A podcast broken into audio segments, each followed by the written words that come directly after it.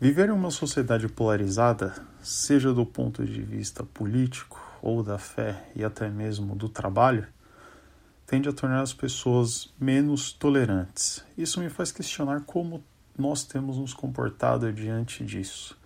Será que por algumas vezes nós somos intolerantes com alguns temas? Para saber mais, continue conosco em mais um Palavra do Dia.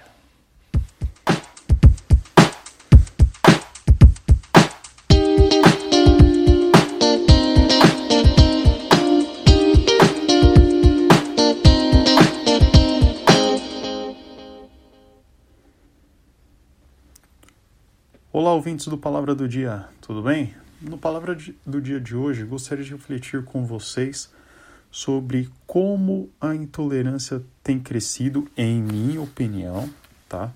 Nos dias de hoje e como idealmente nós nos deveríamos comportar face a esse tema.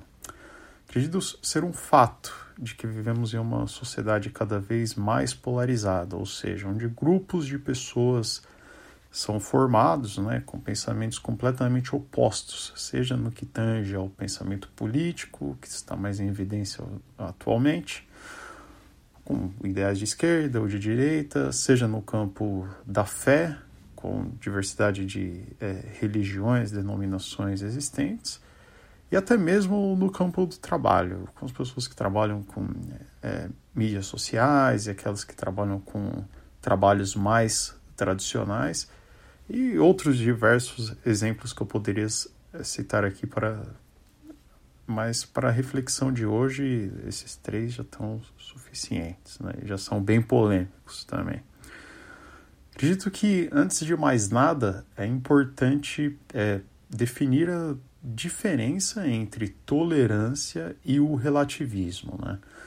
A tolerância ela permite a discordância de ideias, aceitar, não concordar ou compactuar com algo. Mas em contrapartida, ela demanda do respeito da liberdade de outra pessoa em pensar de uma outra forma ou fazer algo, obviamente, que esteja dentro das leis, ainda que você não concorde. Já o relativismo ela tem uma semântica um pouco diferente pois ela aceita que o ato, o ideal, o pensamento daquela outra pessoa pode estar correto, pode ser algo, é, ainda que não de acordo com você é, opine ser bom ou certo, há uma aceitação de que não existe uma verdade absoluta. Nesse inteirinho de onde eu acredito que devemos ser tolerantes, uma vez que nós acreditamos em uma verdade absoluta que é Jesus e temos os seguintes argumentos bíblicos que nos dão credibilidade para aquilo que eu estou falando. Em Lucas 9, do versículo 46 ao 50, nós temos a seguinte passagem. E suscitou entre eles uma discussão sobre qual deles seria o maior. Mas Jesus, vendo o pensamento de seus corações, tomou um menino, pô-lo junto a si e disse-lhes: Qualquer que receber este menino em meu nome, recebe-me a mim. E qualquer que me receber a mim, recebe o que me enviou. Porque aquele que entre vós for o menor, este mesmo será grande. E respondendo, João disse: Mestre, vimos um que teu nome expulsava os demônios, e lhe o proibimos, porque não te segue conosco. E Jesus lhe disse: não o proibais, porque quem não é contra nós é por nós. Então, a passagem aqui inicia com uma discussão entre os discípulos, entre eles, né, de qual deles é o maior, ou seja, acredito aqui, tá, que eles estavam discutindo qual deles era o mais poderoso, o mais abençoado, o que tinha mais unção, etc. E a reação de Jesus, né, a Bíblia diz ali que Jesus viu o pensamento deles nos seus corações, viu lá dentro, é colocar um menino entre eles e dizer que qualquer um, repetindo, qualquer um que receber um menino em nome de Jesus, recebe a ele. Ou seja, Jesus nivela os seus discípulos. Entre eles ali, Jesus diz que eles são iguais. Jesus não disse, olha, quem receber primeiro, quem receber com banquete, quem der a cama mais confortável, quem fizer o melhor, etc. Jesus nivelou os pensamentos dos seus discípulos. E até aqui, nada de tolerância, certo? Que é o tema de hoje. Agora perceba a sutileza dos detalhes da Bíblia, né?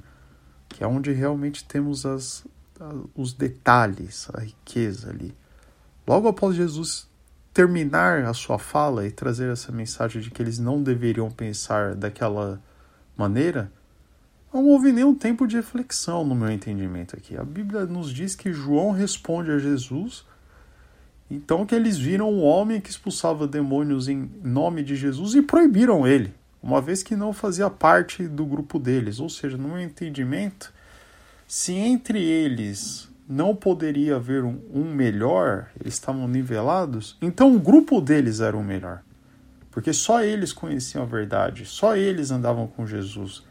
Então aqui nós temos um, um ato ali, na minha opinião, de intolerância dos discípulos, né? onde eles chegaram a proibir um homem de fazer o que ele estava fazendo, que era expulsar demônios em nome de Jesus. E olha a reação de Jesus. Jesus disse: não proíbam, de, de, de, não façam aquilo com aquele homem, não proíbam o homem de fazer o que ele estava fazendo.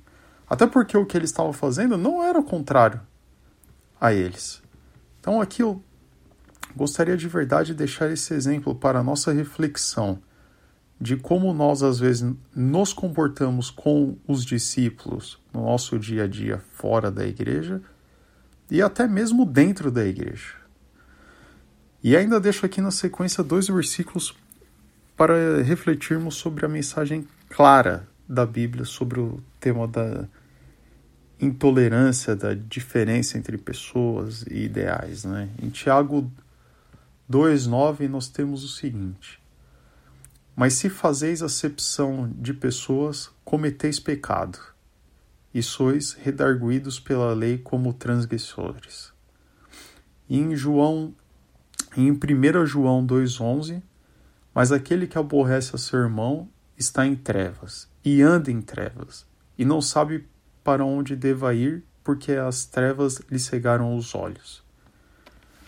Então, gente, eu termino aqui para que nós possamos ser tolerantes, abominar a intolerância dentro de nós mesmos. Né? O ser intolerante é, é, algo, um ato individual, cada um de nós precisa buscar isso. Né? Ainda que não concordemos com determinadas ações, o que é normal, nós devemos sim, na minha opinião, respeitar a liberdade individual de cada um praticar aquilo que é, lhe é permitido e lícito dentro das leis de onde estamos vivendo. Né?